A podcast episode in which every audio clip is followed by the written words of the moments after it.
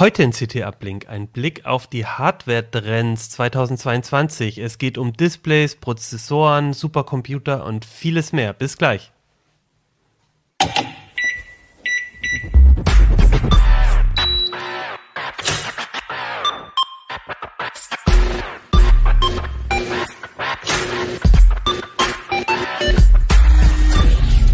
CT Uplink.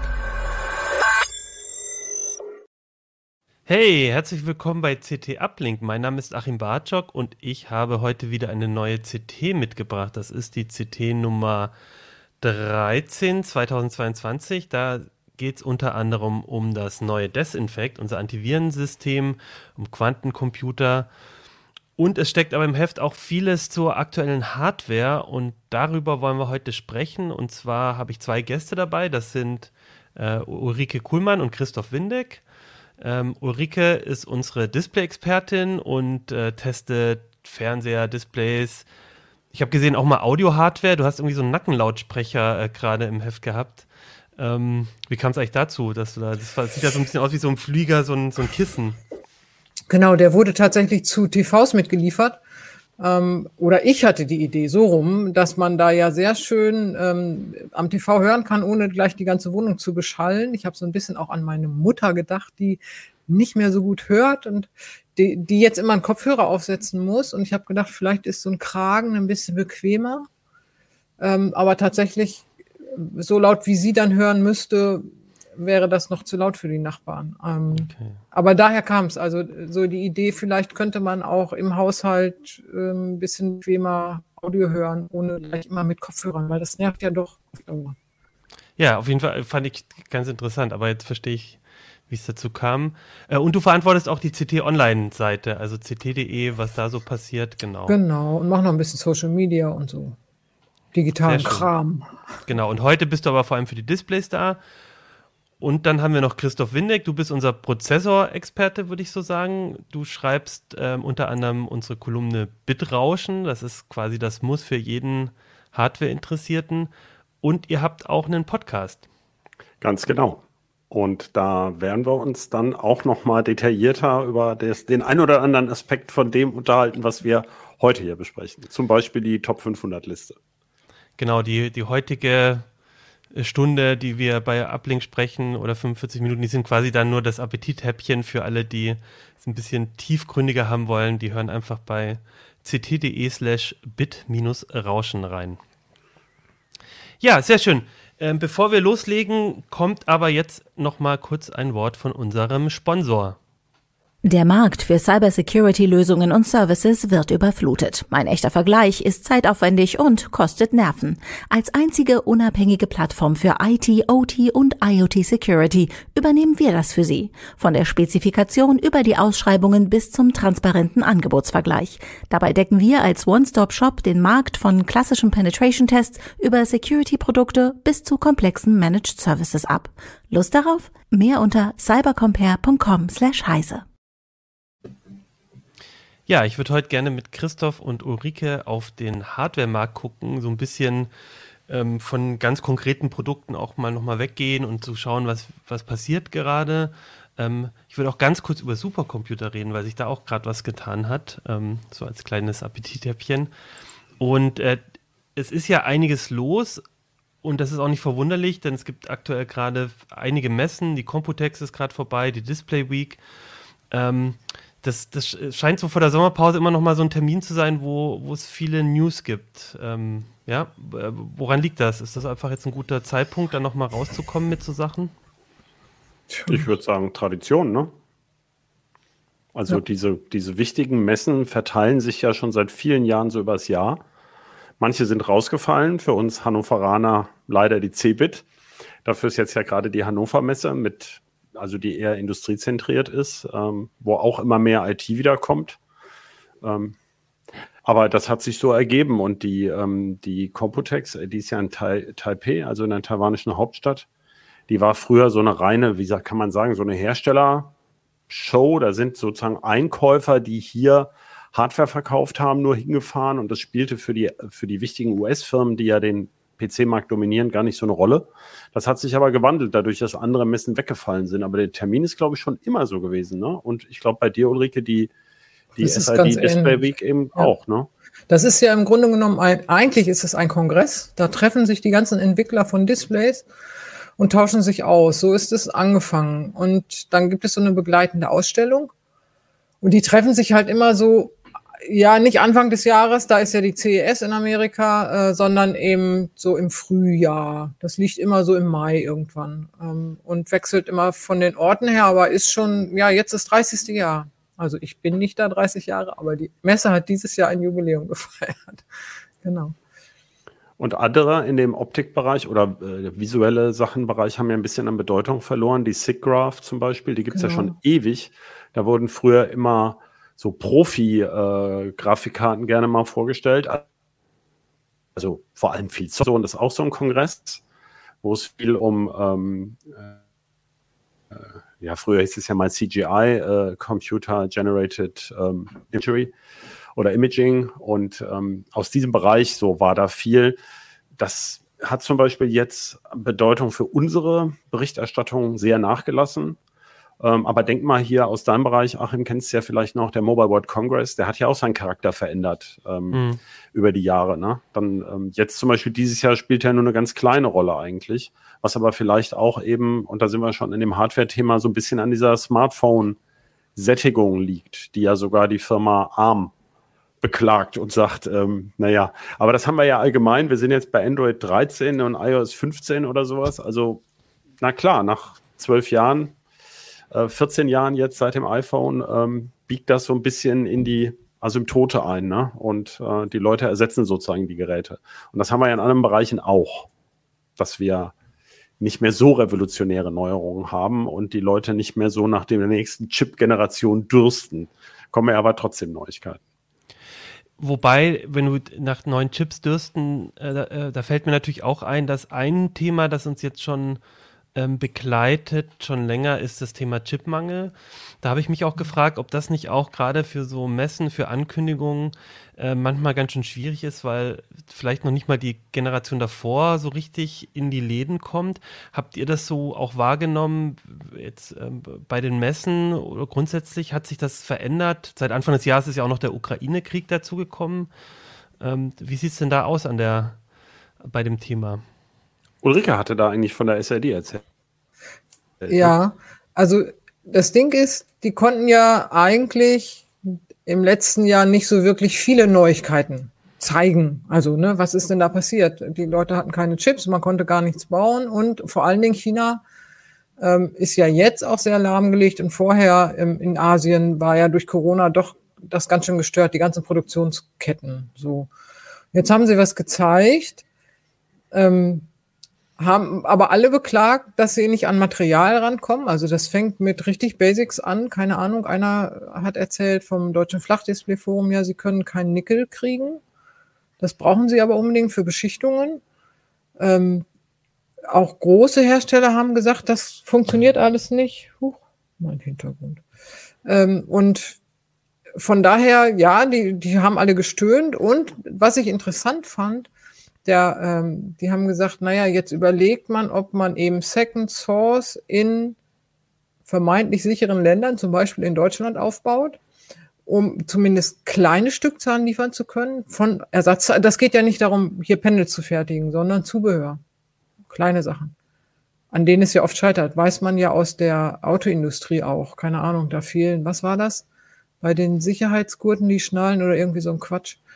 Ähm, und dann dadurch das sichert, sicherstellen will, dass die Lieferketten weitergehen. Aber die kriegen hier das Personal nicht. Das scheitert dann am Personal. Das wird ja im, im Chip-Bereich genauso sein. Intel kann sich ja ausdenken, sonst wo Fabriken zu bauen. Wenn sie keine Leute haben dafür, dann wird es halt schwierig. Wobei Intel tatsächlich ja, habe ich das Gefühl, sonst wo gerade ähm, also äh, das Fabriken Was willst du damit über Magdeburg ausdrücken? ich dachte eher an Ohio. Äh, Gruß an meinen Bruder. Ach so, ach so, ach so, ach so. Klar, okay. ja, ähm, ja, ich kann da noch was zu sagen zu den von der PC-Seite her, beziehungsweise es geht ja vor allem um Notebooks. Die großen Stückzahlen sind ja längst bei den Notebooks.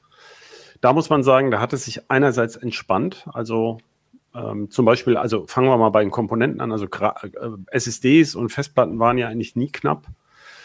Beim Mainboards haben wir gesehen, Desktop-PC-Mainboards sind die Preise deutlich hochgegangen in der neuesten Generation. Das wird ganz spannend zu sehen, ob das jetzt im Herbst auch so ist. Diese neueste Generation RAM DDR5, die war anfangs schlecht verfügbar, auch wegen einem ganz trivialen Zusatzchip, den man da brauchte, gar nicht wegen des DRAM. Ist aber jetzt da, ist aber immer noch sehr, sehr teuer. Das kann sein, dass die Hersteller deswegen bei den Prozessoren oder den Boards mit den Preisen runtergehen müssen, weil sie die Stückzahlen sonst nicht abgesetzt kriegen. Also da gibt es immer so Wechselwirkungen. Ne? Man sieht ja am Ende so einen, so einen, so einen Komplettsystempreis. Ähm, bei den äh, Notebooks war es so, dass es erst alle möglichen Knappheiten gab. Wenn man jetzt so guckt, sieht man eigentlich, ich habe gerade vorhin noch mal reingeguckt, ähm, in, der, in der Preissuchmaschine, dass es in, in allen Bereichen sehr teure und sehr billige eigentlich Angebote gibt, aber vielleicht nicht genau das, was man gerne haben möchte. Und was wir zuletzt gehört haben, wie gesagt, es gibt, ich kann das immer nur mal noch mal dazu sagen, es gibt kein zentrales Amt zur Meldung von Knappheiten. Also man kriegt da immer nur solche äh, Nachrichten aus der Industrie, ja. Ähm, und der eine behauptet das, manchmal sind da auch, auch Schutzbehauptungen. Und oft, wenn man nachfasst, wird es ganz unkonkret weil das bei aktiennotierten Unternehmen auch ganz schön delikat ist. Sie können nicht einfach sagen, oh, das können wir sowieso nicht liefern. Genau. Äh, da kackt natürlich der Börsenkurs so, sofort ab. Ja. Ähm, und bei den Notebooks hieß es, das hat Florian zuletzt geschrieben, dass eben, äh, da ist ja die Nachfrage extrem eingebrochen zu Jahresanfang. Also Ukraine-Krise, Aktiencrash, sozusagen Krypto-Crash, Pandemieende. Die Leute haben jetzt neue Notebooks. Und ähm, da heißt es, dass sie erstmal gerne sozusagen die letzte Generation abverkaufen. Und da sehen wir, dass die Sachen, die zur ähm, äh, Consumer Electronics Show, also zur, heißt ja jetzt CES, im Januar von AMD und Intel angekündigt wurden, dass sie jetzt erst so tröpfchenweise äh, in den Markt kommen. Wir hatten eigentlich erwartet, dass AMD da schneller liefern kann als Intel. Jetzt ist es genau umgekehrt. Ähm, aber so richtig viel Auswahl gibt es immer noch nicht. Und das wirft natürlich sozusagen einen Schatten auf die nächste Generation. Und Ulrike hat das auch gerade schon gesagt oder nicht so explizit gesagt. Es gibt ja diesen Lockdown in Shanghai immer noch durch Covid-19. Mhm. Und das scheint, das sind ja, wie gesagt, wieder nur Spekulationen, aber das scheint vor allem Apple zu treffen, die besonders viel über diesen Hafen rausbringen müssen.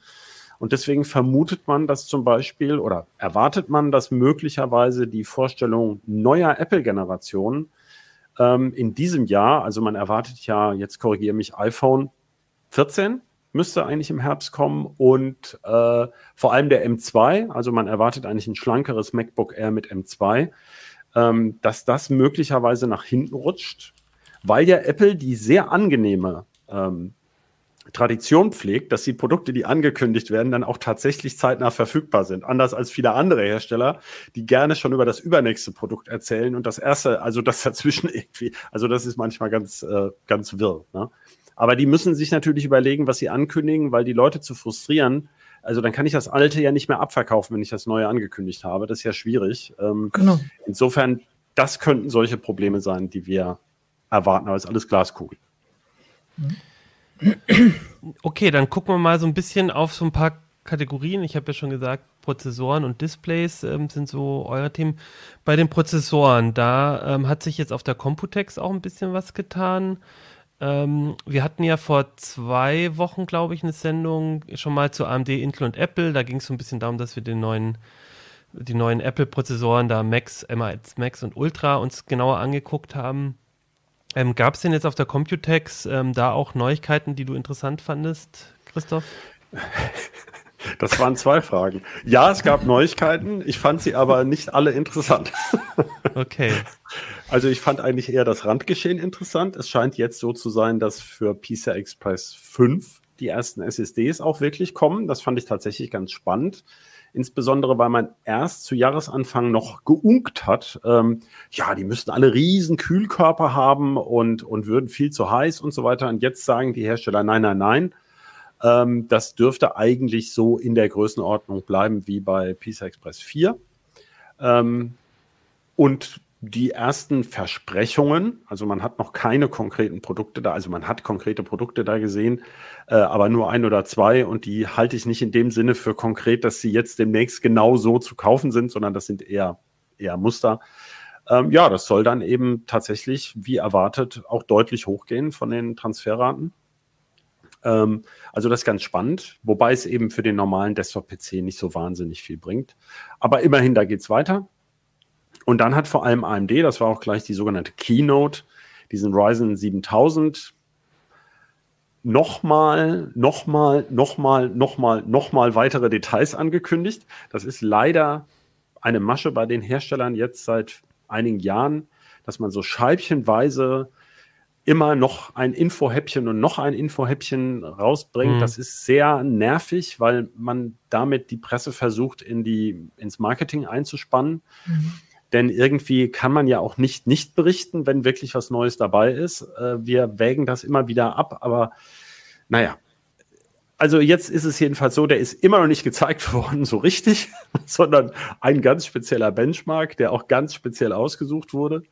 Und ähm, ja, also der ist natürlich fällig, weil AMD die ganze Plattform wechseln wird. Das war schon bekannt. Also bisher gab es mehrere Jahre lang diesen Socket AM4, die Fassung. Da passten ältere und neuere Prozessoren ins selbe Board. Jetzt kommt da ein Schnitt und es geht mit DDR5 weiter und eben auch das PCI Express 5. Ähm, aber die erste Prozessorgeneration dieses Ryzen 7000 sah erstmal noch nicht so doll aus. Ähm, war ein bisschen enttäuschend. Naja, von den, von den Benchmarks. Ähm, von einem Benchmark mehr oder weniger, okay. der da. Ne? Also, das war halt genau das. Also, wenn man ein ganz starkes Produkt hat, äh, dann nimmt man einen Standard-Benchmark und sagt: Hey, wir sind 40 Prozent schneller als die Konkurrenz. Das ist halt immer schon komisch, wenn jemand. Gemacht.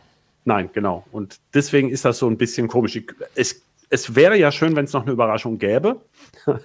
Aber ähm, so, es war jetzt erstmal so ein bisschen so, oh. Ne? Und dann, ähm, weil man braucht eben auch neue Mainboards mit neuen Chipsets. Genau. Und das war bei Intel schon so teuer und deswegen fragt man sich, hm, lohnt das überhaupt? Aber es sind alles ungelegte Eier. Warten wir mal ab, wann es alles dann verfügbar wird. Genau, aber der Cut ist ja dann schon groß, weil ähm, der Ryzen 7000 ist mit der Zen 4 Technik, der wird, eigentlich wirst du ja alles neu brauchen. Also ich habe jetzt gelesen, sogar DDR5 RAM ist notwendig. Also das heißt, du kannst ja, also du musst deinen Computer von Grund auf da eigentlich irgendwie neu zusammenstellen. Netz, ja, obwohl, stimmt, sogar das Netzteil, das haben wir ja schon mal drüber berichtet. Es kommt ja jetzt dieses ATX 3.0 und es kommen Grafikkarten, die möglicherweise mehr als 450 Watt saugen, die dicksten. Und wenn man seinen Rechner dafür vorbereiten möchte, ähm, dann sollte man halt ähm, naja, dann sollte man halt, es gibt im Moment eines im Handel und das hat 1000 Watt. Äh, also man kann bestimmt wieder mit allen möglichen Adaptern irgendwas aneinander knuseln. Und das sind ja auch nicht alle Grafikkarten, bei denen das so ist. Und sie sind ja auch noch nicht da. Aber auch da gibt es eine Neuerung, ja. Ähm, es gibt halt die Tendenz, wir, wir reden ja über Trends, dass die Chips immer dynamischer werden. Das heißt, im Leerlauf sind sie extrem sparsam, sodass also die Stromrechnung eigentlich nicht übermäßig strapaziert wird. Das hat ja Apple bei diesem M1 auch so geschickt bei dem Mac äh, Studio so geschickt vermarktet. Ja, unter Last sei der so viel sparsamer. Da kann man aber ewig dran rumrechnen. Also ich habe eine Abschätzung gemacht, dass man 19 Jahre muss man den nutzen, bis man den Kaufpreis wieder eingespart hat. Ähm, also wichtig ist die Leistungsaufnahme im Leerlauf und mhm. in Spitzen werden dann wahnsinnige Leistungen da drin verballert. Ähm, das hat komplizierte technische Gründe, warum das so ist. Das ist gar nicht so doof, weil die Effizienz durchaus steigen kann. Ähm, aber naja, es geht so ein bisschen die Schere auf zwischen billigen Rechnern mit einer einfachen Konfiguration und dem, wo ich dann so ein riesen dickes Grafikmonster und Prozessor noch einstecken kann. Und der Ryzen 7000 ist auch eher auf der ähm, auf der zumindest das, was jetzt vorgestellt wurde, eher auf der High-End-Seite. Nee, eigentlich nicht, sondern das ist ja eine ganze Produktkategorie. Ja, ja, die aber werden wahrscheinlich erstmal mit dem, mit dem, mit den stärkeren Versionen kommen. Die AMD wollte noch nicht mal, es gibt sogar die wilde Spekulation, dass sie vielleicht mehr als 16 Kerne machen. Bisher hatten sie ja in dieser Plattform immer 16 Kerne maximal. Ähm, aber eigentlich ist das die Plattform, die dann vom billigen 45 Euro Dual-Core bis hoch zum 600, 700 Euro 16 Kerner alles abdecken soll. Da wird es eben auch einfachere Boards und billigere Boards geben. Aber im Moment ist es so, die müssten halt alle DDR5 nehmen. Und da ist es bei einem Büroberechner, wäre das dann jetzt in, im ersten Jahr nicht die Plattform, sondern dann vielleicht. Weil der sehr teuer ist auch. Weil das, genau, weil das RAM im Moment immer noch doppelt so teuer ist wie DDR4-Speicher. Und ähm, das kann aber sich sehr schnell ändern. Ähm, da geht es nicht wirklich um die Chippreise, sondern das scheint mir auch spekulativ zu sein. Ähm, aber das wird man sehen. Also in einem Jahr ähm, wird es anders sein und es ist ja auch nicht so, also wenn man einen billigen Rechner jetzt baut, dann ist der ja sowieso nicht unbedingt auf Zukunftssicherheit und Aufrüsten mhm. bis Ultimo ausgelegt. Wenn ich einen billigen Rechner baue, dann nehme ich ja auch ein billigeres Netzteil und, und ähm, vielleicht nur ein Board mit zwei Speicherfassungen und so. Und ähm, da muss man sich schon ein bisschen entscheiden. Aber wie gesagt, das wird jetzt eingeläutet auf der AMD-Seite. Bei Intel ist es ja schon eingeläutet mit der aktuellen 12. Core-i-Generation. Und da soll eben, aber da hat Intel nicht drüber gesprochen bisher. Das sind also alles, ähm, wie soll man sagen, also nicht, sie haben das nicht konkretisiert. Das steht schon auf der Intel Roadmap offiziell. Äh, wir erwarten halt noch, dass dieses Jahr auch da der Core i 13.000 dann kommt, also Raptor Lake, der noch mal ein bisschen zulegt, aber nicht so die große Umwälzung bringt im Vergleich zu dem, was jetzt da ist. Und der ähm, Ryzen 7000, das hast du schon gesagt, das ist jetzt irgendwie die vierte, ich glaube, vierte Ankündigung von, von Details. Ist naja, das, ist nicht was, die vierte das ist ja immer wieder, also. Oder halt häppchenweise, ja. Genau. Aber was ich eigentlich fragen will, ist, ähm, ist das was, was überhaupt dann, ähm, wann erwartet ihr, dass diese Plattform überhaupt rauskommt? Also ist das was für. Naja, wenn man das jetzt Jahres ankündigt, das hat ja Ulrike schon so erzählt, ähm, das sind dann eigentlich die Sachen, die dann auch im Weihnachtsgeschäft mhm. kommen sollten. Wobei wir uns aber letztes Jahr, ähm, also ich möchte jetzt hier nicht AMD am, am Zeug flicken oder rummäkeln, aber wir waren, vielleicht hängt es ja auch mit der Chipknappheit zusammen oder auch mit, mit Lieferschwierigkeiten. Aber ähm, AMD hatte eben auf der Computex 2021 diesen technisch sehr interessanten und wie sich jetzt rausgestellt hat, auch ähm, ziemlich coolen Prozessor mit diesem aufgestapelten Level 3. Level 3, ich sage jedes Level 3 Pufferspeicher. Level 3, genau, äh, angekündigt. Als, als ein Beispiel eines Zwölfkerners, also auf der Computex Entschuldigung, 12, 2021. Und da hatte jeder gedacht, na klar kommt der zu Weihnachten. Und dann kam er nicht und kam er nicht. Und den gibt es jetzt eigentlich erst seit so zwei, drei Monaten. Das also das 5800 Oh Gott, äh, X3D Ryzen oder 7, so. 5800, genau, X3D. Mhm. Und das war auch dann nur ein Achtkerner. Also das war so ein bisschen, das ist eigentlich das, was man normalerweise gar nicht macht, dass man den Zwölfkerner zeigt und nachher nur den Achtkerner bringt. Also irgendwas ist da sicherlich nicht so gelaufen, wie sie sich das gedacht haben. Auf der anderen Seite verdient sich AMD dumm und dusselig im Moment äh, und ähm, hat es gar nicht nötig, jetzt äh, äh, irgendwelche PR-Stunts da zu machen. Also mhm. auch der Ausblick ist gut. Also von der finanziellen Seite her, das ist eher sozusagen der technische Blick, dass man sagt, ähm, das ist doch eine spannende Neuerung, äh, aber man darf immer nicht vergessen, die, die, Firmen machen das ja nicht, um das geilste Produkt zu haben, sondern am meisten Geld zu verdienen. Und ähm, insofern gucken sie natürlich auf die Märkte ganz anders, als wir jetzt, die als Technikjournalisten immer das Neueste und Schnellste und so weiter miteinander vergleichen wollen.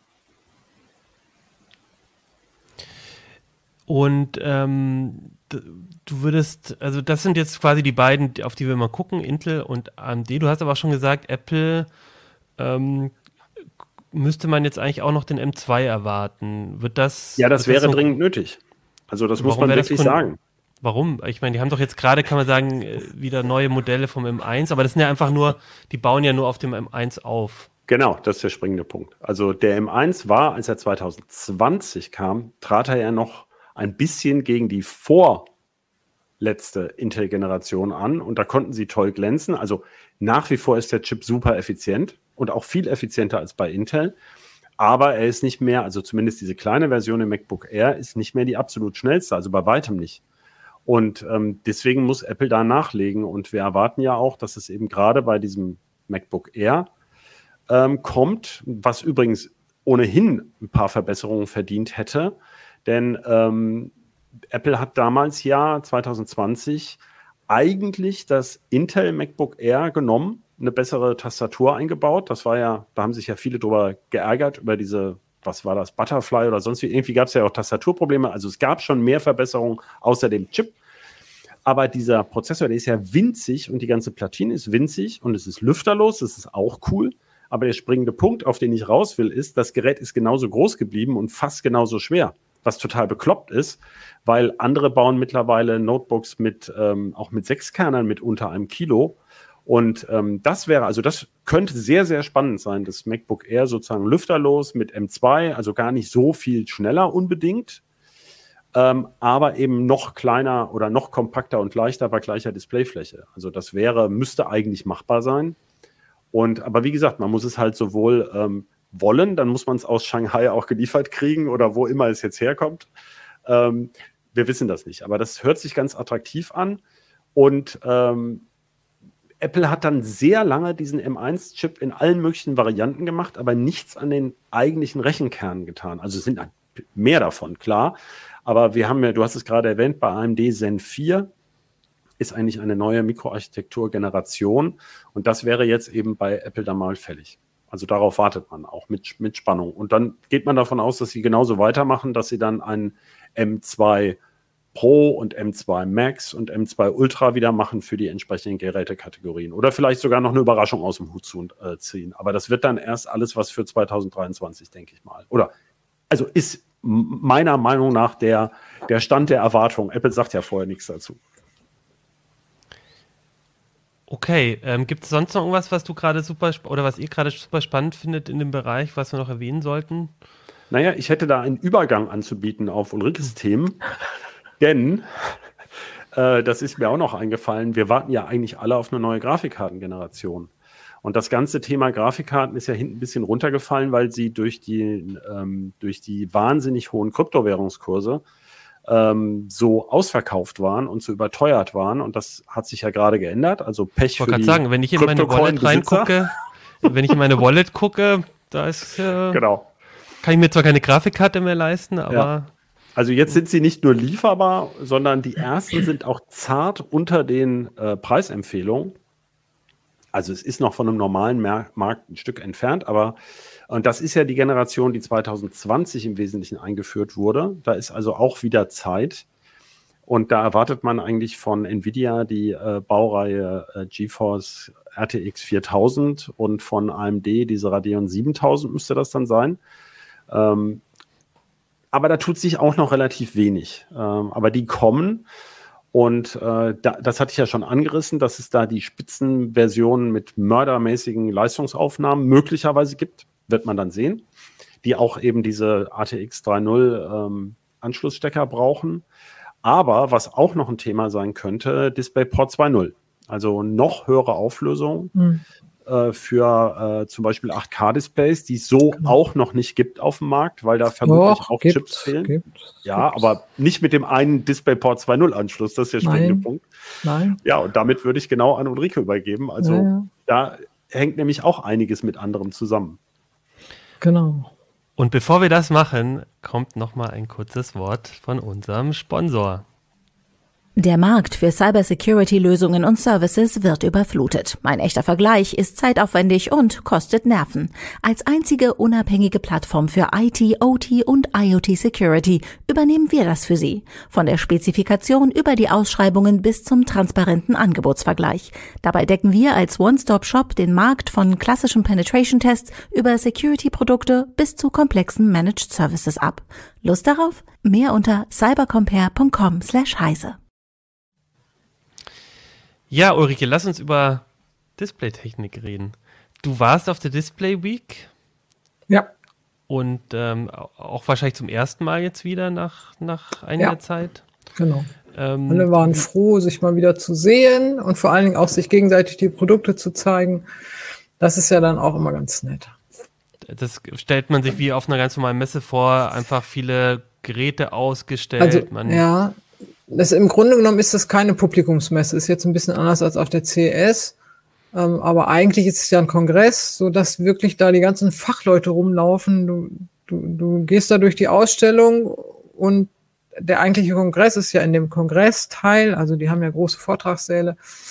Und dann laufen die aber ja alle auch durch die Ausstellung und gucken sich das an und dann wird gefachsimpelt. Und es ist hölleninteressant, sich da einfach nur daneben zu stellen, wenn die sich über das Konkurrenzprodukt unterhalten ähm, das macht sehr viel Spaß. Also das ist ganz toll.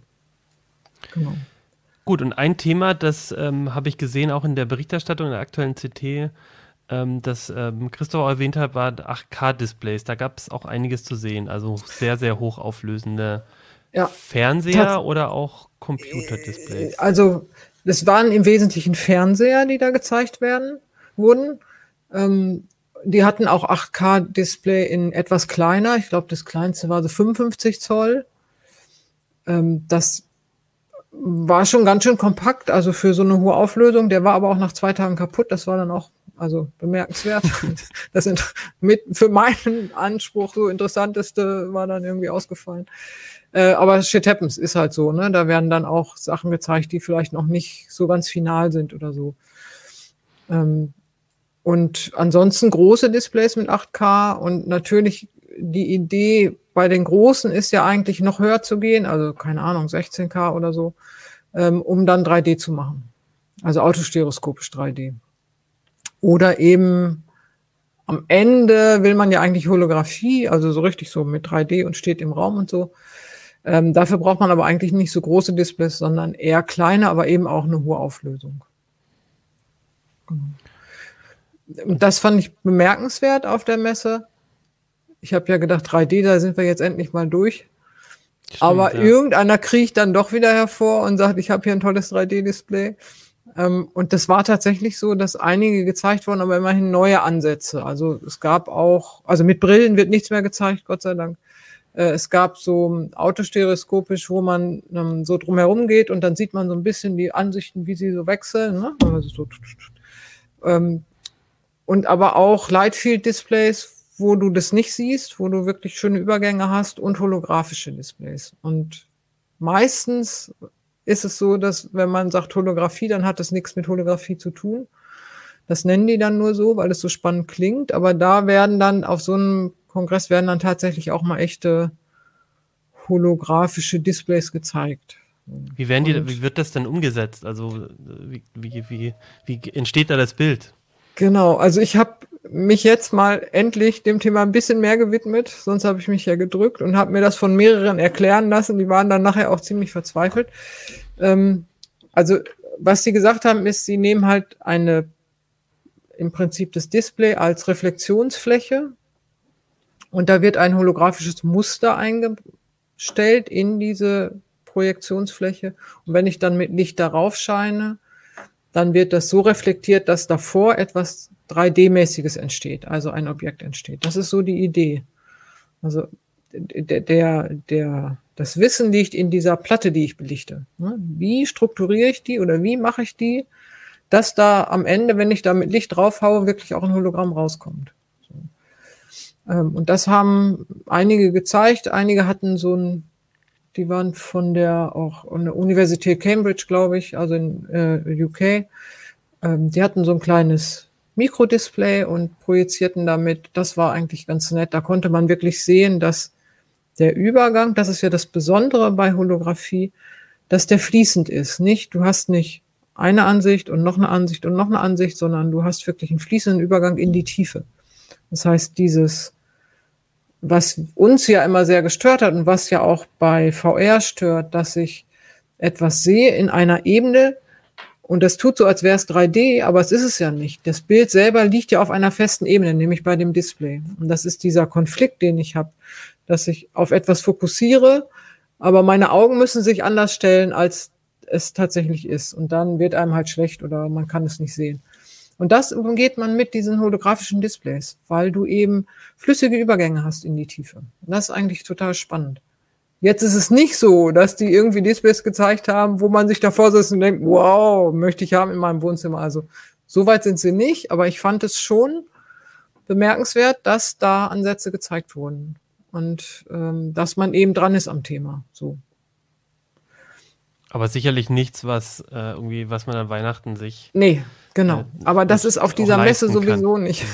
ja, das ist was, was man sich kaufen kann. Das ist bei dieser Messe sowieso nicht oder bei diesem Kongress. Da geht es ja wirklich um, woran arbeiten die Entwickler. Mhm. Ne? Also das ist vielleicht anders als die IFA. Auf der CS wird immer das gezeigt, was so im Laufe des Jahres kommt. Auf der IFA dann spätestens im Weihnachtsgeschäft wirklich in den Läden ist. Und auf diesem ist es so ein Ausblick, so ja, zwei, drei Jahre, kann man sagen. Ne? Also früher nicht. Und teilweise auch noch viel weiter weg. Also das ist so ein bisschen. Etwas, was jetzt schon vielleicht ein bisschen näher ist, ist, du, ich habe den Eindruck gewonnen, dass OLED äh, so ein ja. bisschen im Aufwand ist gegenüber LCD. Vielleicht kannst du noch einmal erklären, was so der Unterschied ist und warum das jetzt gerade warum OLED mhm. jetzt wieder so spannend ist. Ja. Mhm. Also beim LCD ist es so, dass die LCD-Schicht eigentlich nur ein Ventil ist. Hinten ist so ein fettes Backlight. Das strahlt da so auf die, auf die LCD-Schicht. Und die Flüssigkristalle, die drehen sich so, dass sie an einigen Stellen das Licht durchlassen und an anderen nicht. Also jedes, ne, das ist äh, wie so ein, ja, kann man sagen, wie so ein Ventil in jedem Pixel. Und je nachdem, wie doll sie das aufmachen, umso heller wird es vorne. Und dann liegt da noch ein Farbfilter drüber, dass man eben nicht nur schwarz-weiß hat, sondern rot, grün und blau und das wird gemischt zu Farben. ähm, bei einem OLED ist es so, da hat man kein Backlight, sondern da gibt es diese organische Schicht, die leuchtet selbst. Das heißt, ich brauche kein Backlight und ich kann die dann an der Stelle, wo sie nicht leuchten sollte, wirklich abschalten. Ich kann sagen, nee, das Pixel leuchtet jetzt nicht. Das geht beim LCD nicht. Du hast ja das Backlight. Und das Pixel mhm. kann nur zumachen. Das gelingt aber nicht ganz. Ist immer nur so ein bisschen. Von der Seite vor allen Dingen ist dann hell. Und beim OLED schaltest du einfach ab. Und das Tolle ist noch, die können ganz schnell schalten. Das heißt, für Gamer ist es auch hölleninteressant. Ähm, wo ja die LCDs immer so ein bisschen nachziehen, dann werden sie unscharf und so. Und das ist bei OLEDs alles nicht. Die sind total flink und die haben richtiges Schwarz und dadurch gewinnt das Bild dann so an Tiefe. Und das muss man sagen, fand ich bemerkenswert, dass eigentlich alle widmen sich inzwischen der OLED-Technik. LCD ist so Legacy, ja, haben wir, können wir, ne, machen wir auch, verdienen wir auch unser Geld mit. Also man verdient ja noch eine ganze Menge Geld mit LCDs, aber die Zukunft sehen die in den OLEDs oder in LED-Displays, was aber mehr als zwei Jahre weg ist, muss man sagen. Aber OLEDs gibt es ja auch schon so lange. Also warum passiert das jetzt erst? Äh, war, das vorher so teuer oder was? Wo, wo, was naja, gut.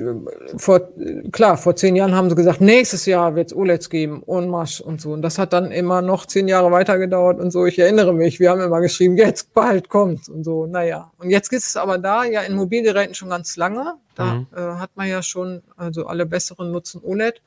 Und äh, in Fernsehern auch die besseren Geräte, sind immer noch ein bisschen teurer als LCDs, ist aber ja auch deutlich im Preis gefallen. Und das liegt an LG, die es geschafft haben, die Kosten, die Produktionskosten wirklich runterzubringen. Jetzt steigt mit Samsung noch einer, ein Player ein, der auch große Displays wieder machen will. Die hatten früher auch TVs mit OLED, aber nur ganz kurz. Dann sind sie da raus. Das machen sie jetzt wieder. Und aus China, BUI äh, als ganz großer Player, macht jetzt auch OLEDs. Die sind noch nicht ganz so weit wie die beiden anderen, ähm, aber ähm, kann man damit davon ausgehen, dass spätestens mit, wenn die mit der Pandemie so ein bisschen weiter durch sind, was ja in China durchaus Thema ist, dann werden da auch Displays kommen. Und wie es so ist, Konkurrenz belebt den Markt, ähm, da werden die Preise sicher noch untergehen. Also da kann man von ausgehen. Was ich interessant fand, war, dass man, bis jetzt hat man ja OLEDs in Mobilgeräten, also Smartphones, noch im Tablet, äh, ganz wenig auch im Notebook. Mhm. Und jetzt kommen sie aber auch in Monitore. Wir hatten ja schon mal einen getestet, einen ersten, und da wurden eine ganze Menge Monitore gezeigt. Also wirklich mit OLEDs, hm, die dann für Gamer sind. Die kosten auch ein bisschen mehr, aber die sind dann auch richtig klasse. Ähm, da würde ich eine ganze Menge erwarten. Äh, was da so in den nächsten ein, zwei Jahren, sagen wir mal. Ne, da werden jetzt, dieses Jahr wird noch, werden noch ein, zwei Monitore kommen mit OLED-Displays und dann im nächsten Jahr noch mehr. Ähm. Haben die auch Nachteile, wenn man jetzt so im Büro oder so denkt, Sonne scheint Ja, der drauf, Preis, ja, das Preis ist gut. äh, ja, die Sonne scheint drauf, klar. Ähm, aber ich meine, eigentlich haben wir doch im Büro relativ kontrollierte Lichtbedingungen. Das ist eben anders als im Notebook wo du vielleicht auch mal draußen sitzt und dann nichts mehr siehst oder so. Aber im Büro ist es ja auch von der Ergonomie her, also vorgeschrieben, dass mhm. dein, du sollst nicht mit dem Rücken zum Fenster und so weiter. Ähm, und dass man eben abdunkeln kann. Und das, von daher sehe ich für die Monitore von der Helligkeit kein Problem. Also, da denke ich, und wenn man sich Notebook, äh, Quatsch, äh, Smartphones anguckt, die sind stimmt. ja heute auch mit OLED sehr ja, hell geworden. Das stimmt, ja. Also da hat sich schon eine Menge getan. Christoph? Ah, naja, ich fand gerade die, die, Helligkeit, ähm, fand ich interessant, dass äh, auch LG, also das war ja ein Vorteil noch der letzten TV-Generation von Samsung dann, dass die da mit der Helligkeit sozusagen angegriffen haben. Also nachdem sie ja ja. das Blickwinkelproblem ein bisschen besser noch hinbekommen haben. Das war ja so vorletztes Jahr. Ne? Dann haben sie ja. das ein bisschen optimiert und dann haben sie aber bei der Helligkeit gewaltig nachgeschoben. Und das war auch für mich zum Beispiel bei der privaten Entscheidung ähm, immer so ein Hin und Her, weil wir große Fenster haben im Wohnzimmer und der Fernseher mhm. passt nur an eine Stelle mhm. und mit den Reflexionen und wenn man tagsüber nachmittags mal irgendwas guckt oder im Sommer, wo es halt bis ähm, nach 9 Uhr hell ist, äh, wenn die, das ist ein Fenster, das geht nach Westen, da steht dann genau die Sonne drauf. Ähm, aber das klappt ganz gut mit dem OLED. Aber da, da manchmal würde ich mir wünschen, da wäre noch mehr Helligkeit. Und deswegen bin ich so ein bisschen sensibel für das Thema. Ist mir aufgefallen, dass jetzt mehrere Fernsehersteller, also sozusagen die, die ähm, OLED-Displays staffeln und eine teure Serie haben, die eben noch höhere Spitzenhelligkeiten hat. Ähm, ja, genau. Hast du das Gefühl, dass es da dann eben wieder verstärkt Einbrenneffekte gibt oder äh, klassifizieren die die anders oder, oder wie machen die das? Ja, nee, ähm, die müssen natürlich ein bisschen gucken, dass es mit dem Einbrennen nicht so doll ist. Die Leistungsaufnahme ist ein Problem. Mehr Helligkeit heißt, ähm, dass ich eben auch mehr Strom durch das Ding schicken muss, damit die äh, organische Schicht heller leuchtet. Da gibt es ja neue Auflagen. Ähm, die landen ja sowieso alle in der schlechtesten Energieeffizienzklasse. Ähm, aber die Wärme muss man halt auch abführen. Und das äh, erfordert dann nochmal ein anderes Design, weil wenn es warm wird, dann geht die Lebenssäure wieder runter. Kennt man ja alles aus anderen Bereichen auch. Ähm, und das ist halt bei LCDs deutlich einfacher und bei OLEDs ist es ein Problem. Und außerdem wollen sie ja auch so ein bisschen noch so dieses High-End beim OLED behalten. Also das ist auch eine politische Frage. Ne? Wenn ich sage, OLEDs sind teurer und die sind noch teurer, wenn ich besonders hell bin. Also wenn sie besonders hell sind. Dann, dann wäre ich ja als Hersteller, wenn es noch nicht so viele OLEDs gibt, ziemlich blöd, wenn ich das nicht mitmachen würde. Also. Ich finde es ein bisschen widersinnig zu verstehen, weil man hat ja bei den OLEDs auch immer gesagt, na ja, die können ja viel heller sein, da geht hier weniger Licht verloren, weil die weniger Filterschichten und ähm, Ventile brauchen. Na, und jetzt habe ich lauter kleine OLEDs und ähm, wir wissen ja bei den, bei den äh, Edgelit äh, LCDs, also da sitzen ja nur ein paar Leuchtdioden. Jetzt weiß jeder, wenn man so ein Auto sieht, dass eine Leuchtdiode ganz schön hell sein kann, eine einzige ja. mittlerweile. Aber ich finde das immer ein bisschen kontraintuitiv, dass man sagt, naja, das, das, die LED, das Backlight hat ja weiß Gott wie viele Folien noch dazwischen, so eine Verteilfolie und Farbfolien und Filter Ja, da kommt so am Ende sechs bis sieben Prozent nur vorne an. Ne? Das genau, und bei dem, genau, und bei dem OLED würde man doch denken, ich habe da so ein winziges Diödchen und das kann dann einfach schön hell strahlen. Und, aber irgendwie klappt das nicht so gut. Ich nee. finde. Unverschämt. Ja, ja. Ja, ist Frechheit. Ja, aber das ist tatsächlich dann die Lebensdauer, die da begrenzt ist. Ne? Wenn ich da mehr Strom durchschicke, dann leuchtet die auch. Du, die könnten ja, die können da 5000 Euro raus, äh, 5000 Candela rausbrezeln, aber halt nicht lange. Na, ich dachte eben, die, du hast ja jetzt aber mit der Effizienz argumentiert. Mir geht es ja jetzt gar nicht ums Einbrennen, sondern du sagst ja auch, die Leistungsaufnahme ist, wenn das Ding wirklich hell macht, brauchen sie mehr ja. als ein LC-Display. Genau, das fand ich, das fand ich den springenden Punkt. Also so. ich hätte immer gedacht, man müsste das effizienter hinkriegen. Ja, beim Smartphone ist es ja so. Beim Smartphone ist es ja so, dass wenn ich einen schwarzen Bildhintergrund einstelle, dass ich ja potenziell, oder wir sehen das ja bei den Notebooks gerade. Florian hat ja einige Notebooks jetzt mit OLED ähm, getestet und gerade die Samsung jetzt natürlich, äh, weil die das ja jetzt auch pushen. Äh, und das hatte ja dann 30 Stunden Akkulaufzeit aber mit einem schwarzen Hintergrund. Genau, du musst Film laufen invers. Ja, nee. wenn du den Dark Mode einstellen. Lässt, dann sitzt du noch zehn Stunden. Das ist auch nicht schlecht für einen Film. Also es läuft ja dann die ganze Zeit und, und, hat einen Film mit, mit, mit, mit 100 Candela Quadratmeter oder so. Aber ähm, naja, also wie gesagt, ich finde das immer noch ein bisschen verwirrend, dass die Fernseher, gerade die OLED-Fernseher, dann mehr Strom brauchen als die helleren LCDs. Gut, das Bild ist schöner, aber ähm, ich finde es wirklich schwer zu verstehen. Naja, sagen wir mal so, wenn die helleren LCDs nicht LCDs werden, sondern Mikro-LEDs. Du vergleichst ja jetzt gerade die Dioden im Backlight mit den Dioden, mit den organischen Dioden im OLED. Dann müsstest Klar. du eigentlich sagen, für jeden Bildpunkt eine LED. Ja. Na, ja, kannst du ja mal messen, wie viel das dann ist. Ja, das ist ja der nächste Spaß, klar. Genau. Dafür kannst, also musst da, du dich dann aber auch eincremen mit Sonnenschutzmittel. naja, gut, die brauchen, nicht die brauchen nicht besonders hell leuchten. Das ist dann schon genau. Klar. Genau, das ist der nächste Schritt, aber da, also fand ich jetzt Am Kongressteil ja, aber in der Ausstellung war da wenig zu sehen. Natürlich gab es auch das ein oder andere LED-Display, das war dann aber auch ein großes. Ähm, da sind scheinbar produktionstechnisch noch so viele Hürden, äh, dass man da noch ein bisschen drauf warten muss. Also es geht jetzt darum, dass es nicht organische LEDs sind, wie beim OLED, wo jedes Pixel selber leuchtet, sondern ich nehme anorganische LEDs, so wie im Backlight von LCDs, aber mache die so klein, dass jeder Bildpunkt seine eigene Diode hat. Das wäre ja das Ideal. Die sind sauhell, super schnell, haben eine ewige Lebensdauer und, naja, Energieaufnahme weiß ich nicht genau. Also das muss man dann mal gucken.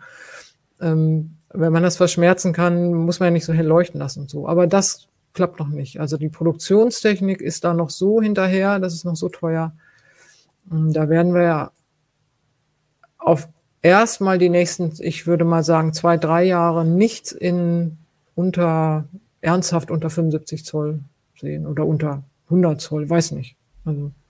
Man hatte doch mal spekuliert, dass man so ähm, äh, Uhren-Displays, so Smartwatch-Displays vielleicht ja. schon relativ früh ja. mit diesen Mikro-LEDs machen könnte, weil ja. man sie dann sozusagen komplett auf einem Wafer macht. Genau, genau. Aber da ist es ja eigentlich noch widersinniger, ist mir eingefallen, weil so eine Smartwatch ähm, wenn diese Leuchte kannst du als, Taschenuhr, als Taschenlampe nehmen. Nein, ich meine, zum einen schmeißt du das Ding nach vier Jahren sowieso weg. Ja. ja? Ähm, und das zweite ist aber, in diesen vier Jahren leuchtet die ja insgesamt nur drei Stunden oder so mhm. mit voller Helligkeit. Naja, mhm. ich sag mal 100 Stunden. Ähm, das ist ja der Witz an den OLEDs für die Mobilgeräte. Die sind ja nie an, weil wären mhm. sie an, wäre der Akku ja ständig alle. Also es mhm. geht ja gar nicht, du kannst ja gar nicht mit der Akkuleistung das Ding einbrennen. Und ähm, zum Beispiel diese Always-On-Displays, die leuchten ja nur ganz, ganz schwach. Das reicht, mhm. reicht ja dann trotzdem. Also das ist ja der, der Trick an dem Ganzen, warum man schon nutzen kann. Und eigentlich ist da die Eintrittshürde für das Micro-LED ja noch viel höher, weil das wäre dann satanisch teuer, brachial hell, genau. was aber aus dem Akku gar nicht zu speisen ist. Dann musst du dir ein Akku-Pack irgendwie an den anderen Arm binden. also insofern äh, hatte ich, aber ich halt das gar nicht dicker. kapiert. Ja, aber, aber ich habe gar nicht kapiert, wie schwachsinnig das Argument ist. Also man, man lässt sich auch leicht von sowas einwickeln und dann heißt es ja, man könnte das machen. Naja, weil es geht. Naja, aber wo ist denn der Wirtschaft Punkt dafür? Ja. Mhm. ja, du kannst dir dann, aber das kannst ja Film schon bei den Prozessoren. Du kannst dir dann einen Film angucken auf deiner Uhr. Mhm. Ganz toll. Äh, eine, ein ah, ja, Vorteil sehr schön, ja, mit einer Lupe dann. Ein Vorteil von den OLEDs ist ja auch, ähm, dass die Folien im Prinzip flexibel sind. Ja. Und ich habe in deinem Bericht gesehen, äh, das Thema Curve. Das dachte ich wäre auch schon so ein bisschen tot, aber das äh, scheint durchaus beliebt ja. zu sein.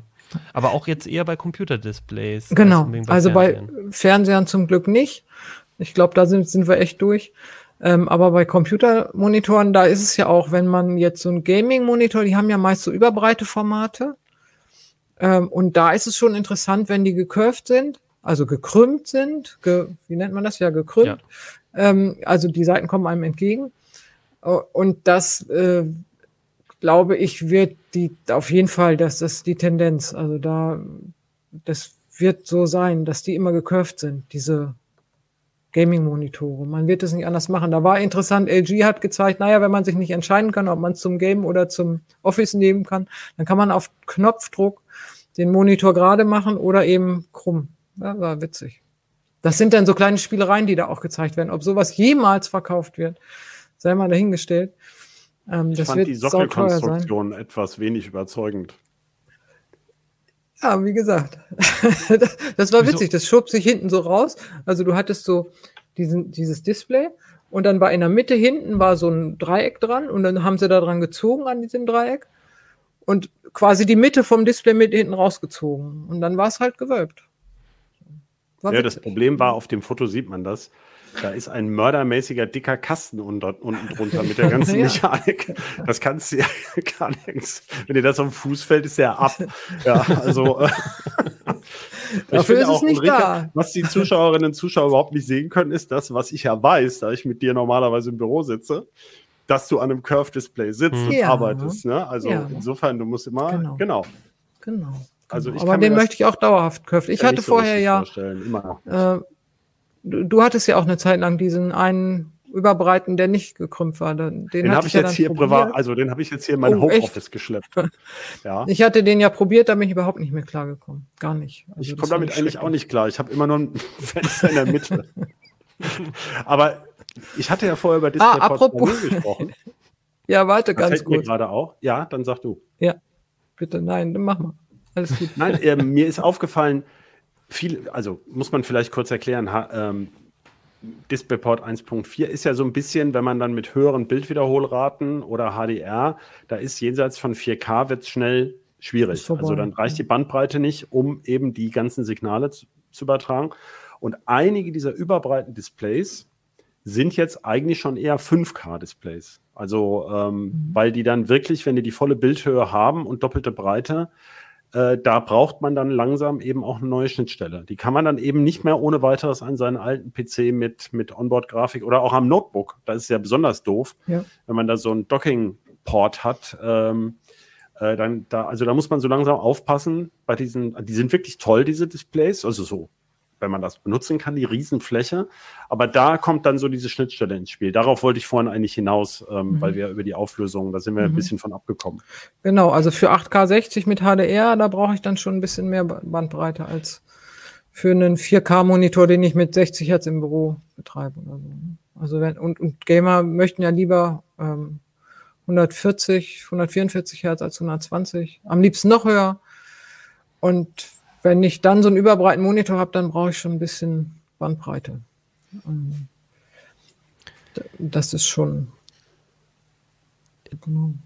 Du hast gesagt, bei der Display Week, da sieht man eher die Sachen, die vielleicht in zwei, drei Jahren auch passieren. Ja. Hast du trotzdem vielleicht noch so ein paar ja. Tipps für die Leute, worauf sie jetzt ähm, so in Richtung Weihnachtsgeschäft so langsam, äh, vielleicht ja. neuen Fernseher, neues Display, worauf man jetzt so achten sollte, was so, was du jetzt so noch erwartest für dieses Jahr?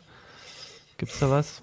Ich glaube, dass sich im OLED-Bereich bei den Fernsehern noch einiges tun wird. Auch preismäßig glaube ich, wenn jetzt eben nicht nur ein Panelhersteller da ist, sondern mit Samsung und vielleicht BOI ein zweiter, dritter noch, dass die Preise sich da nochmal verändern. Aber die Leute sollen genau gucken, wie die Geräte ausgestattet sind. Dann kommen wir nämlich zum Beispiel auf die Bandbreite.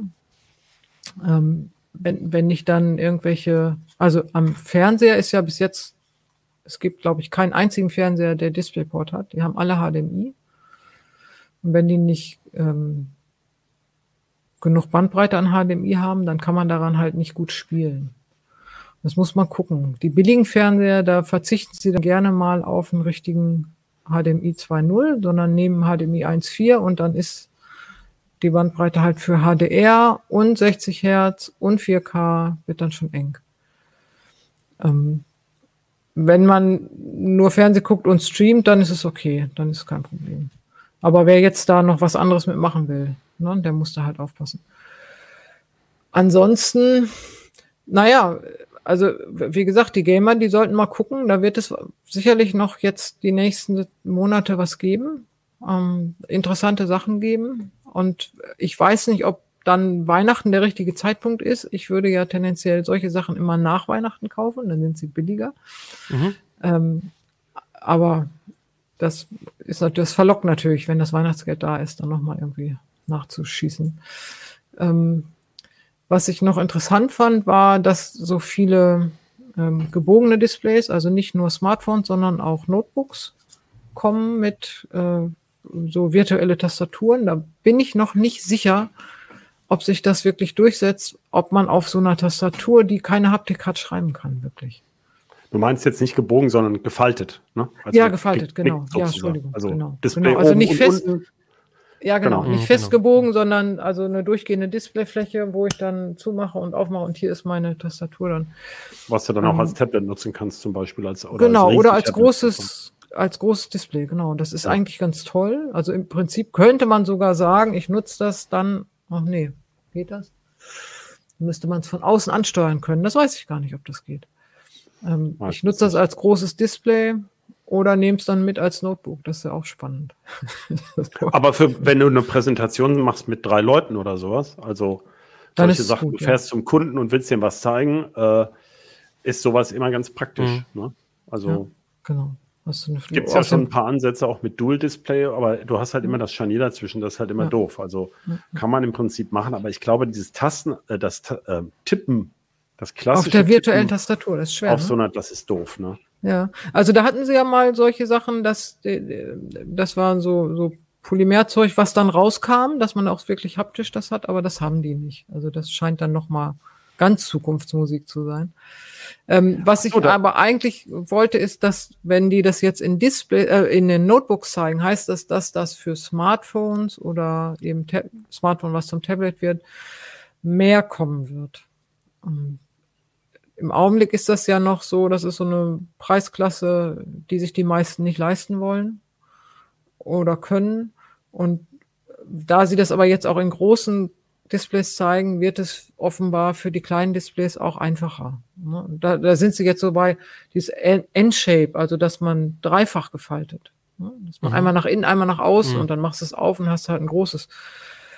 Ähm, da, die sind aber dann ganz schön fett beim Zusammenfalten. Also in die Hosentasche ist dann eher nicht mehr so. Ne? Das ist dann was für die Handtasche. Also.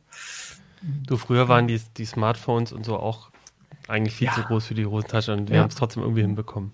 Das stimmt. Und jetzt werden sie wieder zu groß. Ich wollte ja, noch einen Aspekt zu ja. den OLEDs am, am Notebook ist, ähm, hatte, hatten wir in den letzten Tests, dass sie dann oft wieder spiegeln, ne? Ja. Diese OLEDs ja, leider. leider. Warum das so ist, habe ich noch gar nicht verstanden. Ja, oder? also bei OLEDs ist es so, die sind hinten, die sind ja im Prinzip transparent, diese die organische Schicht. Und man hat hinten so ein Metall drauf. Ähm, und das spiegelt halt wie Teufel. Und dann machen sie nochmal so ein, die elektrische Entspiegelung obendrauf, aber die weiß man ja, ne, das ist ja nicht mattiert. Ich glaube, sie wollen den Vorteil der OLEDs, dass die halt so kontraststark sind und so tolle Farben haben, durch eine Mattierung nicht aufheben. Man soll es auch wirklich sehen, dass es ein OLED ist, so, ne? Und außerdem kostet eine Mattierung nochmal extra. Und aus beiden Gründen, das Display sieht dann nicht mehr so toll aus auf den ersten Blick, wenn es mattiert ist. Und es ist noch teurer, deswegen machen das die Hersteller nicht. Ähm, wir haben gerade probiert, äh, das muss ich heute noch, nee, ich glaube heute nicht mehr, morgen messen. ähm, wir haben eins von den Displays mal mit einer Entspiegelungsfolie versehen, also so mit einer mattierten, um mal zu gucken, wie viel bringt das. Also so ein OLED. Ne? Also wenn ich zum Beispiel so ein Notebook hätte und das wär, würde spiegeln, das würde mich irre machen. Denn wir haben früher bei den Handys auch mit Folien gearbeitet. Und jetzt mal gucken, wie das bei den Notebooks geht. Also das wäre dann eine Chance für die Nutzer dann, das nochmal drauf zu machen. Aber tatsächlich, also sieht nicht so toll aus und ist ein Kostenfaktor. Wobei die ja die optische Entspiegelung über diese ja. äh, Lambda-Viertelschicht. Da ja. gibt es ja auch bessere und schlechtere. Also das heißt ja. Ja, das stimmt. Aber die ja. werden immer von der Seite ein bisschen bunt. Also hm. das ist in der Natur der Sache, weil sie ja nur auf eine Wellenlänge entspiegeln können oder auf einen kleinen Bereich. Und so gegen diese richtigen Reflexionen hilft es halt nicht. Also Spiegelreflexionen gibt es weiter. Ja. Ja, sehr schön. Ich möchte noch, wir sind jetzt schon ähm, eine Stunde am Reden und ich möchte einmal aber ganz kurz noch auf die Supercomputer gehen. Das ist ja jetzt kein typischer Hardware-Trend, aber diese Woche ist doch was sehr Besonderes passiert und ich möchte zumindest einmal mit euch äh, äh, darüber gesprochen haben. In der Top 500 Liste der Supercomputer gibt es den ersten Exascale-Rechner. Christoph, was ist eigentlich die Top 500 Liste der Supercomputer? Ja, die gibt es jetzt schon bald 30 Jahre, nächstes Jahr dann. Das war jetzt die 59. Die kommt, ähm, nee, doch genau, die kommt äh, halbjährlich, deswegen 30 Jahre dann. Und es gibt zwei große, da sind wir wieder bei den Konferenzen. Es gibt zwei große Supercomputing-Konferenzen. Die eine hüpft immer in den USA von Stadt zu Stadt. Die ist ganz oft in Dallas und in, ähm, na, wie heißt es denn, Salt Lake City und ich glaube noch eine dritte Stadt. Und die äh, andere ist in Deutschland, in Frankfurt, in Dresden und jetzt wieder in Hamburg, die äh, International Supercomputing, heißt sie, glaube ich, ISC. Und auf diesen Messen, die dann im Juni und im November stattfinden, üblicherweise, diesmal war sie halt im Mai, fast im Juni, wird mhm. eben diese Liste vorgestellt und das hat eben äh, ein, ein, Team aus Süddeutschland, ich glaube, es war der Herr Meurer, der ist mittlerweile verstorben, der Sohn führt das weiter, äh, die haben das mal überlegt, dass man Supercomputer anhand eines relativ einfachen Benchmarks vergleichen kann, was sie so leisten. Das wird auch gleich wieder kritisiert, weil das wirklich nur dieser eine Benchmark, LINPACK, also die Lösung linearer Gleichungssysteme äh, mit doppelter Genauigkeit, ähm, das passt eben nicht auf alle Anwendungen von Supercomputern, aber man kann die da sehr schön vergleichen. Seit einigen Jahren ist auch ein Effizienzwert dabei, da sind wir wieder bei der Effizienz, also da wird dann auch die Leistungsaufnahme gemessen und dann verglichen. Und das sind schon mal so ein paar Zahlen, wo man die Rechner miteinander vergleichen kann. Und viele Jahre hat man jetzt gewartet, da war das ein Riesenthema. Das wird, gibt's, fließen auch haufenweise Fördermittel rein. In den USA vor allem in diese, also das Exascale, also ein Exaflops, äh, was ist es, eine Trillion, eine doppelt Trillion, genaue genau. Gleitkomma-Operationen pro Sekunde. Das ist jetzt geknackt worden. Also das heißt, ähm, der rechnet quasi, der kann eine Trillion mal Gleitkommazahlen summieren, addieren, äh, addieren genau. oder so. Und es geht das macht viel er, um Multiplikation dabei. Ja. Multiplikation. Aber ja. das heißt, der macht einfach eine Trillion dieser Rechnung in der Sekunde. Ganz genau. Und er kann sozusagen mit weniger komplizierten Zahlen sogar noch mehr. Haben gerade Forscher von der Uni Paderborn an einem dieser Supercomputer mit Mixed Precision nennt man das dann, also unterschiedlicher Genauigkeit. Äh, diese Rechenwerke werden dafür auch optimiert dass man da zum Beispiel, wenn man eben nur mit einfach genauen Zahlen oder sogar mit ganzen Zahlen rechnet, kann man sogar noch mehr Rechenleistung, also noch mehr Operationen pro Sekunde da rausholen aus diesen Supermaschinen.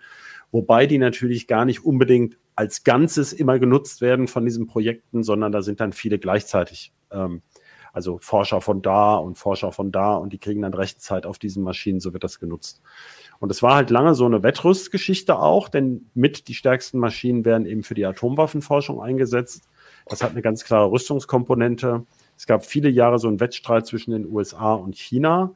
Aber durch äh, die Trump-Ära und den Handelskrieg mit China und jetzt die Verwicklungen der letzten Jahre noch dazu, hat sich China da komplett rausgezogen. Die melden jetzt ihre Systeme nicht mehr. Es fällt mir auch schwer, das zu bewerten. Es ist auch ganz klar, dass einige dieser schnellsten chinesischen Systeme, das eine heißt direkt äh, chinesische Nationaluni für Verteidigungstechnik. Also da braucht man nicht lange rätseln, wofür der Computer da ist. Und ähm, die sagen aber, und das ist glaubwürdig, ähm, dass sie schon letztes Jahr die Exaflops gerissen haben in China, aber die kommen nicht mehr auf diese Top 500 Liste. Das entwertet die natürlich ein bisschen. Das heißt, das ist jetzt also der erste westliche oder US-amerikanische Computer mit über einem Exaflops. Und ähm, es gibt aber eben in der Top 10 dieser Liste eben drei Neuzugänge. Ähm, das ist auch außergewöhnlich, dass es gleich drei Rechner in diese Top 10 schaffen. Und der zweite, der ist auf Platz drei, das ist jetzt der schnellste europäische. Ähm, der ist übrigens ganz ähnlich aufgebaut, nur kleiner. Und auch der letzte in den Top 10, das ist auch ein, ist ein französischer Rechner. Also der, der Lumi in Finnland auf Platz 3 mit 150 Petaflops. Also das ist wirklich nur ein Achtel dieser Leistung. Aber eben, das reicht schon für Platz 3 im Moment. Der ist also insofern ein europäisches Konsortium, hat ihn bereitgestellt. Also die skandinavischen Länder, äh, ich glaube Tschechien, wer war da noch dabei? Polen. Ich kann jetzt gar nicht alle aufzählen aus dem Kopf. Aber der steht jedenfalls in Finnland, da gibt es viel Ökostrom äh, und äh, man muss nicht so viel kühlen, weil es kühler ist. ähm, also der soll besonders äh, energieeffizient und CO2-arm äh, Rechenleistung bereitstellen. Und warum ich ist hätte so, noch, ja. ah, naja. Nee. Ulrike, ich hätte eine, eine Frage dazu, was mich ganz gewundert hat. Ja, es steht irgendwie, ähm, das sei mit Warmwasserkühlung. Ja. Warum? Oh. Nein, man, man macht das Wasser wärmer als ähm, wie, wie, wie fange ich da an? Also Rechenzentren haben traditionell kühlen viele Rechenzentren mit Luftkühlung, die Raumluft mhm. etwas kühler, als man das so erwarten würde. Oft haben die so 18 Grad gemacht. Früher hat man gesagt, das ist besser für die Festplatten, dann halten die länger. Ja, für die Prozessoren muss man gar nicht so weit runter. Jetzt gibt es ja da gar nicht mehr so viele Festplatten, beziehungsweise diese Heliumplatten, die vertragen das auch ein bisschen besser.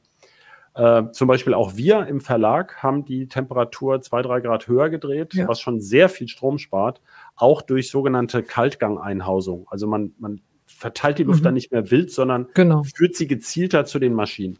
So, und wenn du jetzt mit Wasser kühlst, dann kannst du ja nicht einfach, du darfst ja nicht unter Taupunkt gehen, dann würde ja Wasser in dein Gehäuse laufen. Also du mhm. kannst ja nicht beliebig kalt kühlen, sondern du musst schon, also sagen wir mal, man würde dann sagen, naja gut, dann leiten wir da eben zum Beispiel 28 Grad rein oder sowas. Was? Ja?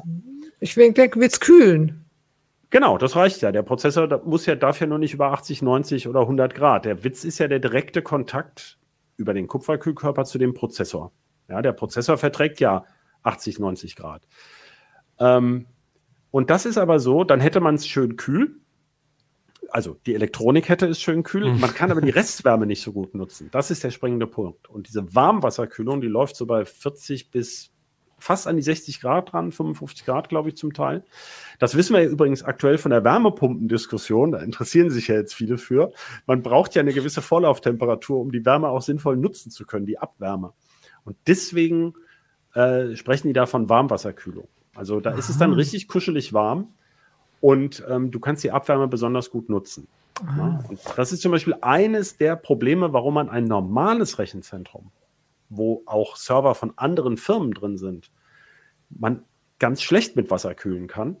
Also zum einen äh, haben die Firmen alle unterschiedliche Bauweisen. Bei den Supercomputern ist so, da wird extra ein Raum für diesen Supercomputer gebaut.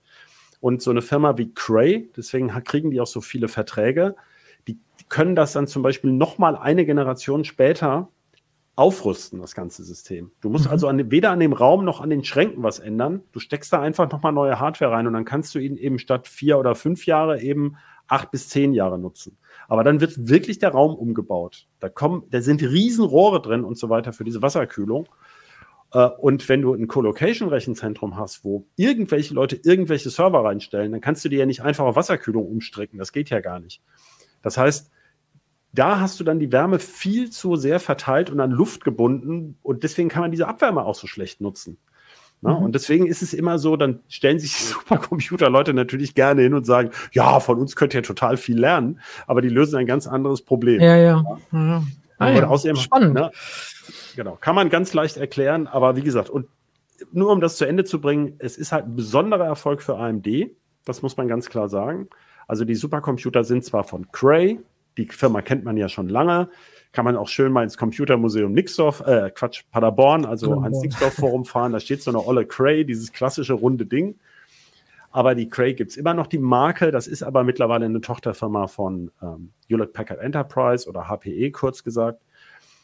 Aber in diesen allen drei dieser neuen Top 10 Rechnern rechnen nur AMD-Chips. Also die bringen die eigentliche Rechenleistung, sowohl die Prozessoren als auch die Rechenbeschleuniger. Und da hat AMD ganz lange darauf hingearbeitet. Ähm, bisher war bei den Rechenbeschleunigern mit riesigem Abstand Nvidia führend. Und jetzt haben sie da endlich ganz äh, reichweitenstarke Maschinen sozusagen. Ob sie das so lange halten können, weiß man nicht. Aber jetzt ist es also auf erstmal ein toller Erfolg. Du hast mir eigentlich meine letzte Frage vorweggenommen, weil ich wollte nämlich fragen, was das mit, ähm, ob das ähm, auch mit den Entwicklungen auf dem Prozessormarkt eigentlich zu tun hat. Also, oder ist es dieser Frontier, der hat ja auch 9000, äh, über 9000 ähm, CPUs drin. Also, das ist ja auch Quantität, ne? Du kannst einfach doppelt so groß bauen, dann kriegst du auch mehr. Äh, ja, aber dann Peter brauchst du mehr Strom. zusammen. Genau. Das ist ja besonders also, effizient, genau. Genau. Deswegen war das meine Frage, ähm, inwiefern das auch mit den Entwicklungen auf dem Prozessormarkt zu tun hat und da ja. hat AMD jetzt einfach was. Naja, ein bisschen schon. Ich habe ja vorhin gesagt, also die mhm. ähm, Grafikkarten brauchen immer mehr Strom. Und einer der springenden Punkte daran ist, dass der Transport der Daten in so einem Supercomputer, also die Vernetzung zwischen den Supercomputerknoten, mhm. das sind ja 9408 Knoten da drin, braucht typischerweise schon mehr Energie als die eigentliche Rechenleistung. Und deswegen baut man eben immer stärkere Prozessoren, um die Daten möglichst dicht beieinander zu verackern, also immer mehr Kerne direkt nebeneinander auf einem Chip. Und da muss man halt immer mehr Strom direkt in diesen einen Chip ballern und auch wieder wegkühlen. Ähm, wir haben, ähm, aber man muss die Daten nicht mühsam über irgendwelche Glasfaserleitungen, sonst was durch das ganze Rechenzentrum jagen.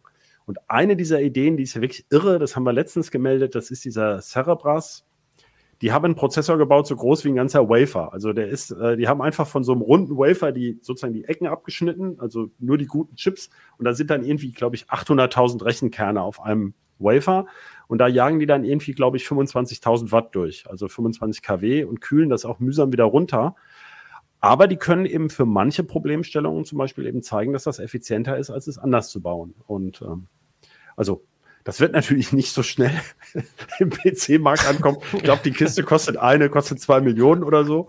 Ja, also ein, ein einziger Einschub. Ähm, aber äh, wie gesagt, es, es geht in die Richtung, die Rechenleistung stark zu konzentrieren und immer dynamischer zu machen. Das ist auch ein schönes Schlusswort, würde ich sagen. Vielen, vielen Dank. Christoph Ulrike, es ist mir immer ein Fest, mit euch so eine Sendung zu machen. Ich, es ist ein bisschen wie, ihr seid, sitzt ja im selben Büro auch, äh, wenn man bei euch vorbeikommt und man lauscht euch so ein bisschen, man stellt mal so eine Frage. Es ist, ich finde es unheimlich spannend. Also vielen Dank für diesen Einblick, ähm, was gerade da ist. Ich hoffe, das hat den äh, Leuten da draußen auch ein bisschen geholfen, einzuschätzen, wie es jetzt so ein bisschen weitergeht auf dem Hardware-Markt. Ähm, deswegen vielen Dank. Und, Sehr ähm, gerne und danke für die Blumen. Genau. ähm, und zum Schluss wollte ich einmal noch mal kurz aufs Heft noch mal hinweisen. Ähm, guckt in die CT 13 rein. Wir haben jetzt, ähm, das sind viele kleine Artikel, wo es auch um Hardware geht. Die Ryzen 4000, 5000 CPUs ab 100 Euro sind da zum Beispiel auch getestet worden. Wasserkühler haben wir auch, äh, sind aber keine Warmwasserkühler. ähm, und, und vieles andere Quantencomputer, vor allem aber äh, unser Antivirensystem Desinfect. Also mit dem Heft äh, bekommt ihr einen äh, Link zur, zu einer ISO-Datei, mit der ihr euch eine eigene Antivirensystem bauen könnt. Wenn der Rechner mal verseucht ist, könnt ihr den eben über dieses System, ähm, also über ein Linux, über ein fremdes Betriebssystem sozusagen überprüfen und gucken, ob es da Probleme gibt, Daten retten ähm, also das ist auf jeden Fall eigentlich ein Muss, äh, dieses Heft zu haben, CT13. Also guckt da auf jeden Fall rein. Und dann würde ich sagen, sind wir durch für heute. Ich wünsche euch noch ein, ein, schöne, schönes Wochenende, falls ihr das am Wochenende hört oder seht da draußen. Und ähm, ja, dann bis zum nächsten Mal. Tschüss. Tschüss. Tschüss.